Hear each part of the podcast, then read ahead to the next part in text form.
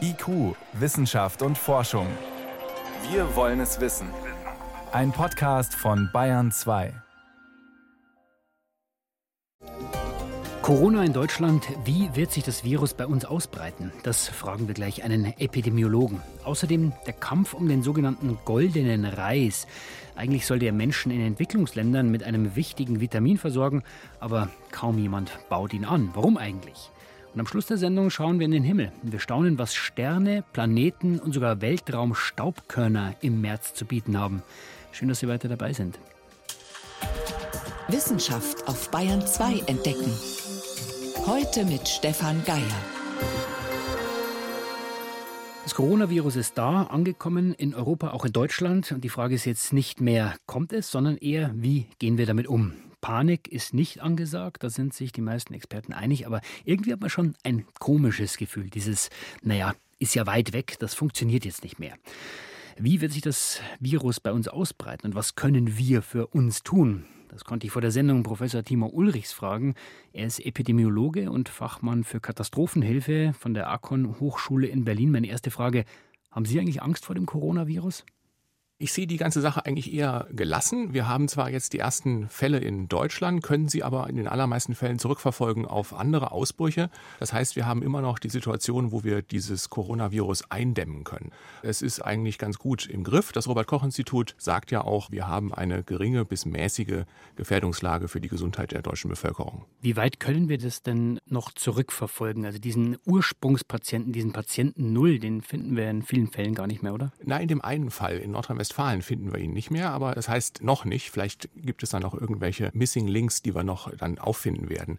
Sicher ist, also es gibt Übertragungswege aus Norditalien nach Deutschland. Auch die Rückkehrer oder die Verbindungen nach China sind ganz klar belegt. Das zeigt, dass wir bisher noch keine starke Weiterverbreitung haben von dem Virus innerhalb von Deutschland. Ist die Frage trotzdem überhaupt noch, ob sich das Virus jetzt bei uns weiter ausbreitet oder nur noch, wie schlimm die Epidemie verläuft? Ja, also diese Phase wird nicht lange anhalten, dass wir das jetzt immer noch so locker mit einzelnen Eindämmungen machen können. Mhm. Aber es ist so, dass natürlich, wenn also weitere Fälle auftreten, wo wir das nicht mehr verfolgen können, dann müssen wir uns überlegen, wo wir wir dann das Schwergewicht drauflegen auf die Maßnahmen, die wir dann ergreifen. Das würde hauptsächlich dann darauf ausgelegt sein, die Auswirkungen von Erkrankungsfällen und Ausbreitungen abzumildern. Jetzt gibt es ja Rechenmodelle für die Ausbreitung von Infektionskrankheiten allgemein. Hat man die schon angewendet? Was sagen denn die, worauf wir uns einstellen müssen? Alle Berechnungen sind natürlich mit großen Unsicherheiten versehen. Das zeigt sich auch schon an den Erkrankungsfällen und der Epidemiologie in China, mhm. wo wir von einer sehr, sehr großen Dunkelziffer ausgehen müssen. Das heißt, immer wenn wir auch über die Sterblichkeit, also die Letalität bei den Coronavirus-Infektionen reden, dann ist es so, dass wir die Zahl eigentlich gar nicht genau kennen. Und deswegen ist es auch aber beruhigenderweise so, dass die Zahlen, die da im Raum stehen, eher weniger stark sein werden. Das heißt also, es ist in etwa davon auszugehen, dass es so sein wird wie eine normale saisonale Grippe. Jetzt sagen manche Experten, es könnte durchaus sein, dass 70 Prozent der Menschen in Deutschland mit dem Virus in Kontakt kommen. Wie kommt man auf so eine Zahl? Sie meinen in der Zukunft? Ja. Da geht man davon aus, dass eine Infektionswelle über Deutschland hinweggeht. Das ist ja auch schon mal so geschehen 2009, als wir die sogenannte Schweinegrippe hatten. Bei der war es so, dass die Durchseuchung dann ziemlich schnell und über alles hinweg ging. Allerdings konnten wir auch mit entsprechenden Eindämmungsmaßnahmen damals den Beginn dieser Welle sehr stark verzögern. Und das hat uns Zeit gegeben, uns auf die möglichen Folgen einzustellen. Und genau das ist auch das Ziel unserer jetzigen Aktivitäten hier in Deutschland. Aber mit der Krankheit, also mit dem Virus in Kontakt kommen, heißt ja jetzt noch nicht, dass viele Menschen sterben werden, oder? Ja, also die allermeisten Fälle, wenn es denn zu einer Infektion kommt, also zu einer Besiedelung meistens der oberen Atemwege, ist es so, dass es dann blande verläuft, also eine leichte erkältungsähnliche Erkrankung bis hin so, dass man gar nicht richtig merkt, dass man eigentlich die Infektion hat. Wenn ich Sie richtig verstanden habe, dann gehen Sie also auch davon aus, dass sich das Virus wahrscheinlich bei uns weiter ausbreitet. Was ist denn dann insgesamt zu tun? Na, es gibt natürlich immer noch die Überlegung, dass wenn wir konsequent diese Eindämmungsmaßnahmen zum jetzigen Zeitpunkt weiter verfolgen, dass wir dann auch in der Tat einige von diesen Ausbrüchen sozusagen wie so kleine Buschbrände wieder austreten können. Aber es ist eben durchaus möglich, dass dann auch wegen der starken Reisetätigkeiten und auch der Unkontrollierbarkeit des globalisierten Personentransfers eben da nicht sicher gesagt werden kann, dass es nicht doch noch dazu kommt. Und wie gesagt, dann würden eben andere Maßnahmen greifen. Welche zum Beispiel? Dass man eben diese Patienten möglichst gut versorgt. Dazu sind Krankenhäuser und Gesundheitseinrichtungen ja auch gut vorbereitet. Die Notfallpläne sind alle vorhanden. Es gibt auch regelrechte Pandemiepläne für Krankenhäuser und für ganze Regionen. Und das muss dann entsprechend konsequent umgesetzt werden. Jetzt haben Sie die Pandemie angesprochen. Das ist ja eine Ausnahmesituation. Die geht wieder vorüber, aber man muss reagieren.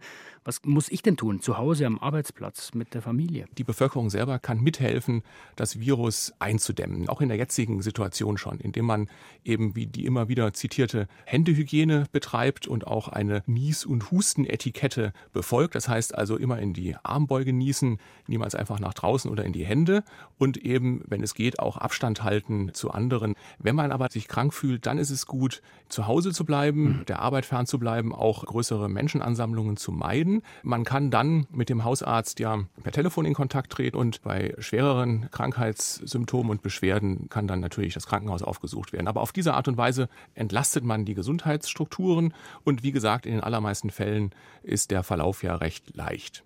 Herr Ulrichs, was müssen wir denn tun, wir berichten ja alle dauernd und laufend, um jetzt keine Panik zu schüren und trotzdem angemessen zu reagieren und aufzuklären. Ja, das ist genau der schmale Grat, den wir jetzt hier einhalten sollten. Also indem alle Medien immer wieder jetzt über Coronavirus berichten und auch den Anstieg um zwei neue Fälle als einen sprunghaften bezeichnen, da ist es natürlich so, dass man dann sehr leicht in so eine alarmistische Stimmung kommt mhm. und das wäre eigentlich nicht richtig gut ist die ordentliche und transparente Information. Und das passiert ja über die Pressekonferenzen, die das Robert Koch Institut macht und auch über die Statements, die von der Bundesregierung dazu veröffentlicht werden.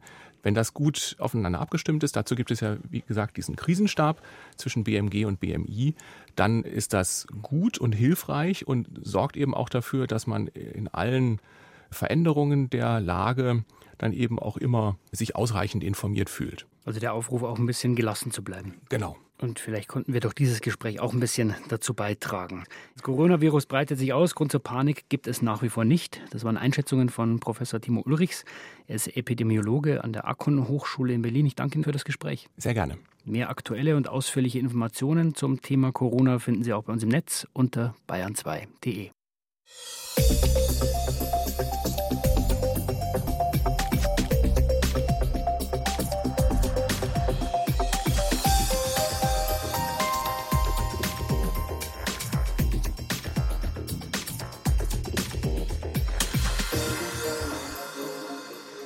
Wenn man zu wenig davon bekommt, dann werden die Augen schlecht bis dahin, dass man blind wird. Vitamin A ist ein sehr wichtiger Bestandteil unserer Ernährung, unentbehrlich auch für ein starkes Immunsystem. Aber gerade in Entwicklungsländern und da vor allem in Asien, da haben viele Menschen nicht genug Geld für Gemüse mit Vitaminen. Die kaufen zuerst mal Reis zum Sattwerden, verständlicherweise.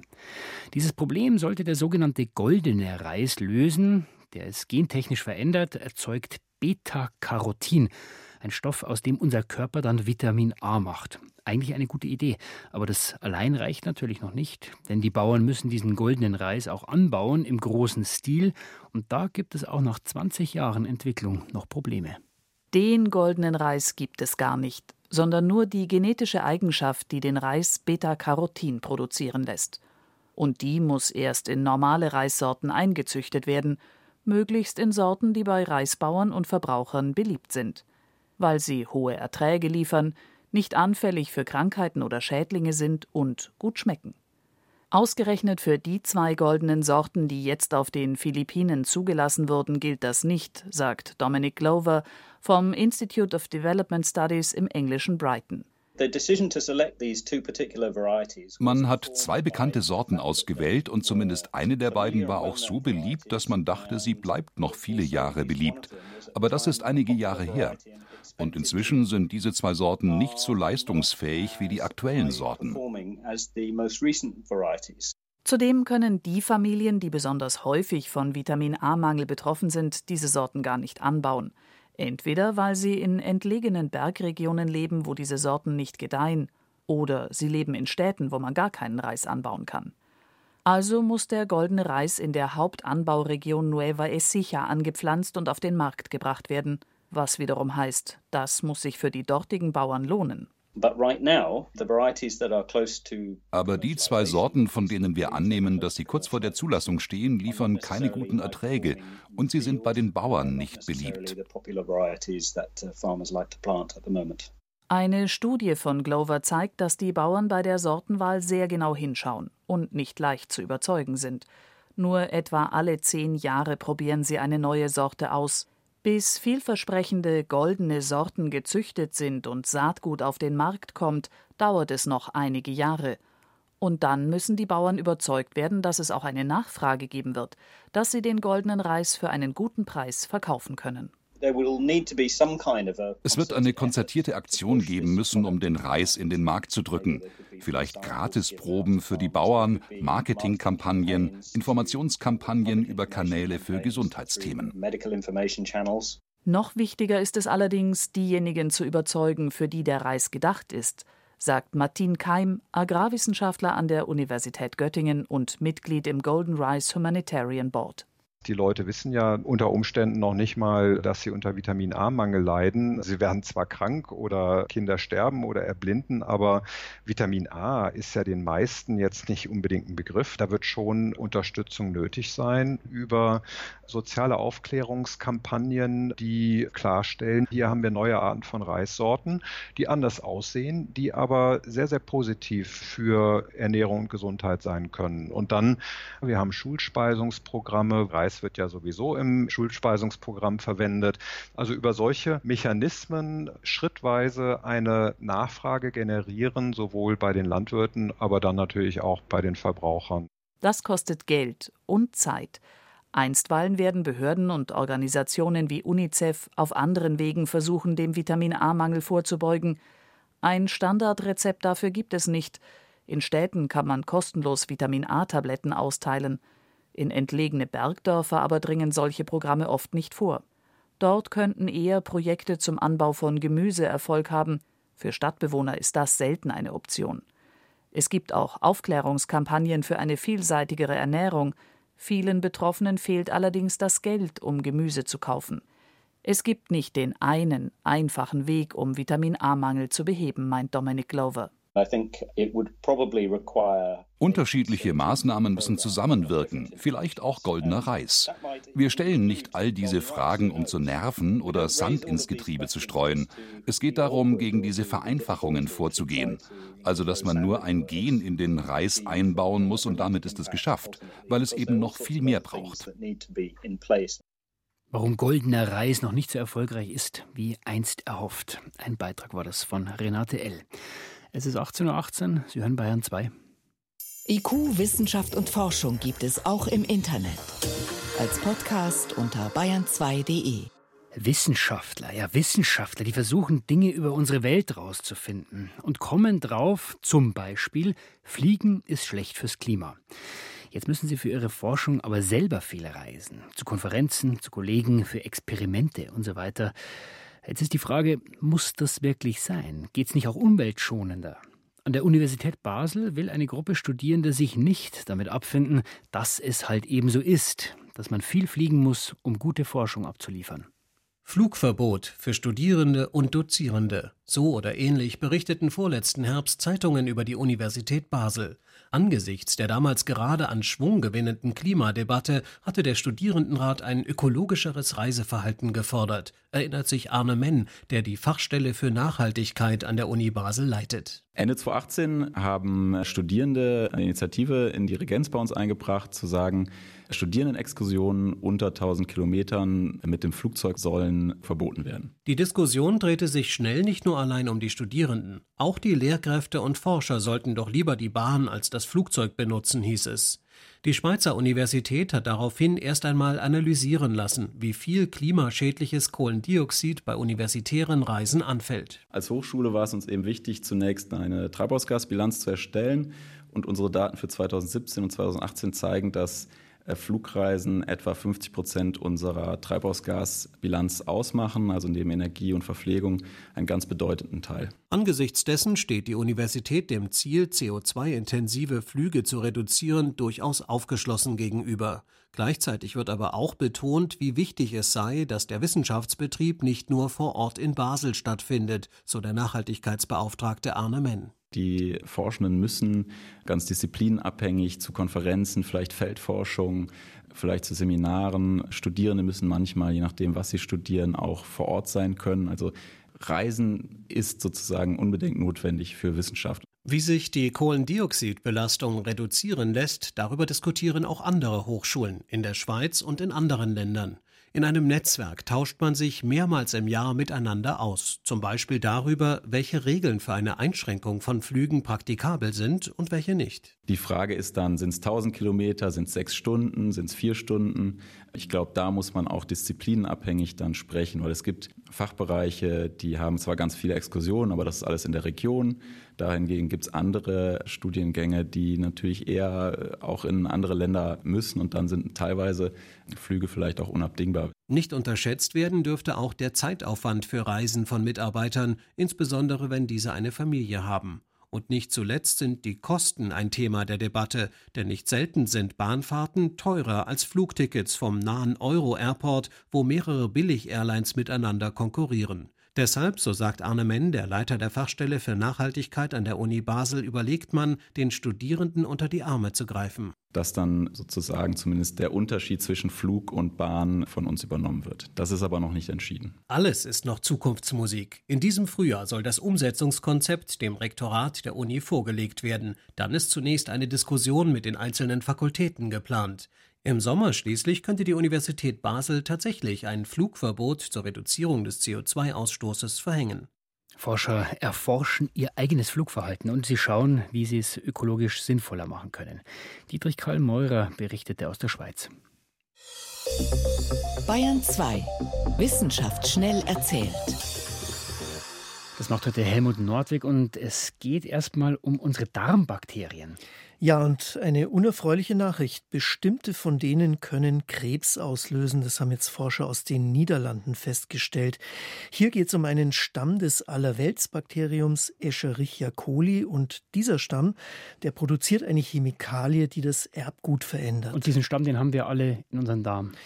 Ähm, ungefähr jeder fünfte von uns hat das in sich. Und um das jetzt festzustellen, dass tatsächlich Krebs entsteht, haben Wissenschaftler zunächst Mini-Därme aus menschlichen Zellen hergestellt mhm. und sie dann diesem Bakterium ausgesetzt. Und nach ein paar Monaten in den Zellen dann ein bestimmtes Muster von Veränderungen im Erbgut nachgewiesen, das so aussieht wie bei Krebszellen. Genau dieses Muster haben sie dann auch im Erbgut von Darmkrebsproben nachgewiesen, bei einer von 20 Proben ungefähr. Naja, und dass nun jeder fünfte von uns das in sich hat, äh, das heißt aber nicht, dass jeder von denen Krebs bekommt. Warum das nicht so ist, das ist noch unklar. Trotzdem ist das Ziel der Forscher, dass man eines Tages mal auf diesen Bakterienstamm testen kann und den dann auch mit einem Antibiotikum entfernen. Das gibt es da, noch nicht. Das gibt es noch nicht, da müssten die Forscher erst noch ein geeignetes finden. Als nächstes geht es um eine weit verbreitete Tiergruppe, die Amphibien, also hm. Frösche, Salamander, Lurche und so weiter. Die leuchten grün, wenn sie mit blauem oder mit ultraviolettem Licht bestrahlt werden, Aha. zeigt sich jetzt ganz überraschend für Biologen aus den USA. Dieses Leuchten, das kennt man schon von anderen Tierarten, von Quallen zum Beispiel, Fischen oder Krebsen. Oder Glühwürmchen.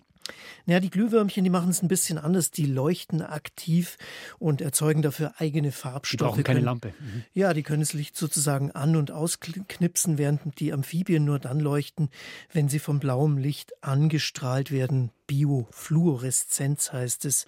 Was man da sieht, sind dann mal grüne Streifen oder Punkte, mal ist das ganze Tier hellgrün.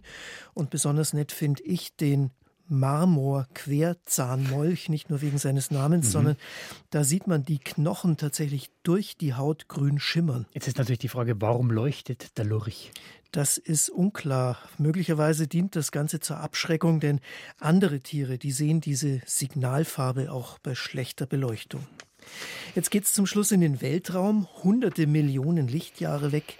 Da haben Astronomen mit einer Kombination von zwei Techniken Spuren der größten bekannten Explosion im Weltall entdeckt. Die Wissenschaftler sprechen da von einem Fossil des größten mhm. Ausbruchs, den es jemals vielleicht gegeben hat. Die Quelle, das ist ein schwarzes Loch im Sternbild Schlangenträger und rund um so ein schwarzes Loch, da gibt es normalerweise heißes Gas, so eine ganze Wolke. Und da hatten Forscher schon früher in diesem schwarzen Loch beim Schlangenträger mit Röntgenteleskopen einen riesigen Hohlraum entdeckt. Loch. So groß, dass die. Milchstraße 15 Mal reinpassen würde. Loch. Und woher kommt das? Das ist die Frage. Nun haben Sie nämlich die gleiche Stelle mit Radioteleskopen angeschaut, einem anderen Bereich des Spektrums also, und da gesehen, dass tatsächlich eine gigantische Explosion dahinter steckt. Und da kommt das Loch eben her. Bei einem schwarzen Loch kann dieses äh, auch mal vorkommen, wenn viele Sterne auf einmal eingesaugt werden, dann werden eben gewaltige Energiemengen frei und die Spuren, die sehen wir bis heute. Und um solche Spuren ums Universum, da geht es auch morgen gut zu wissen im BR Fernsehen um 19 Uhr. Da geht es darum, ums Universum und wie es sich ausdehnt. Vielen Dank, Helmut Nordwig, für die Meldungen.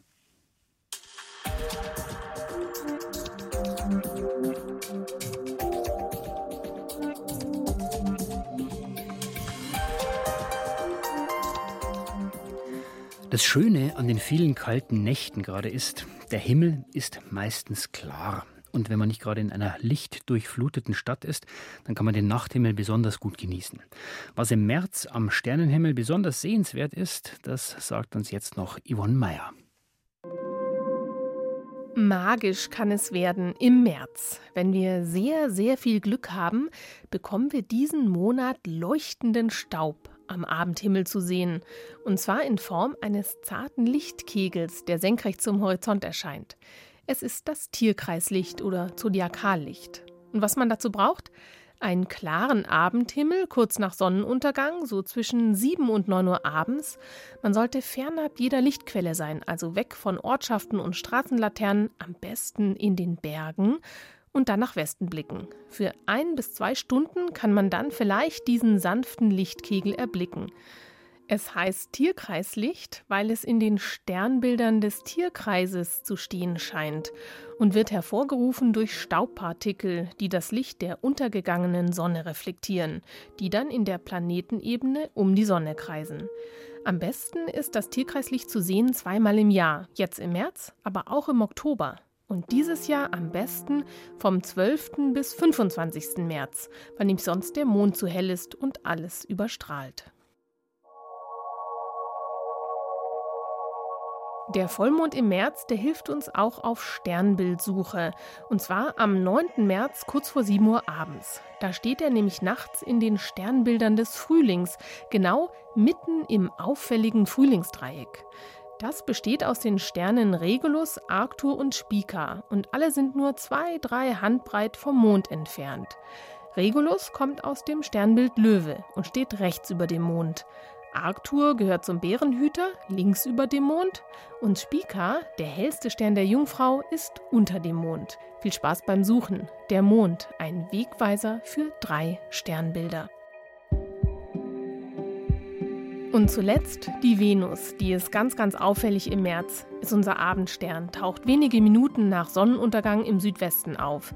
Sie ist nicht zu übersehen, denn sie ist sehr hell. Und aus unserer Sicht ist sie sehr weit von der Sonne entfernt und darum lange am Abend am Nachthimmel zu sehen bis 10 Uhr abends am Monatsanfang, zum Monatsende eine Stunde länger und da kommt dann die Sommerzeit hinzu, also bis Mitternacht. Und da ist es dann stockdunkel und man kann sie richtig genießen, weil sie so hell leuchtet. Die Venus schickt nämlich alleine fast so viel Licht zur Erde wie alle Sterne zusammengenommen. Welche Planeten Sie diesen Monat sonst noch sehen können, finden Sie unter br.de/slash Sternenhimmel und da gibt es auch alle weiteren Infos zum Sternenhimmel im März. Vielen Dank, Yvonne Meyer. Und mit dem Sternenhimmel war es das von IQ für heute. Am Mikrofon war Stefan Geier.